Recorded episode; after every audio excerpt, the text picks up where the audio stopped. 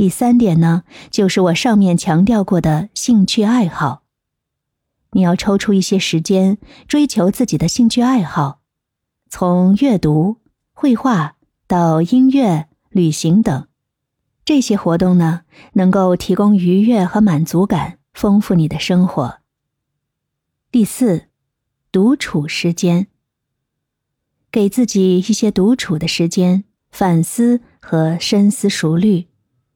这样的时间能够帮助你更好的了解自己的情感和需求，促进内心的成长和平静。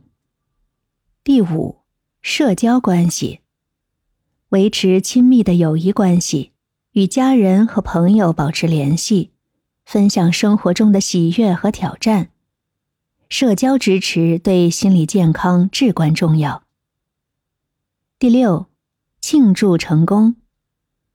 不要忘记庆祝自己的成就，无论是大事还是小事，奖励自己，让自己感受到取得进展的喜悦和满足感。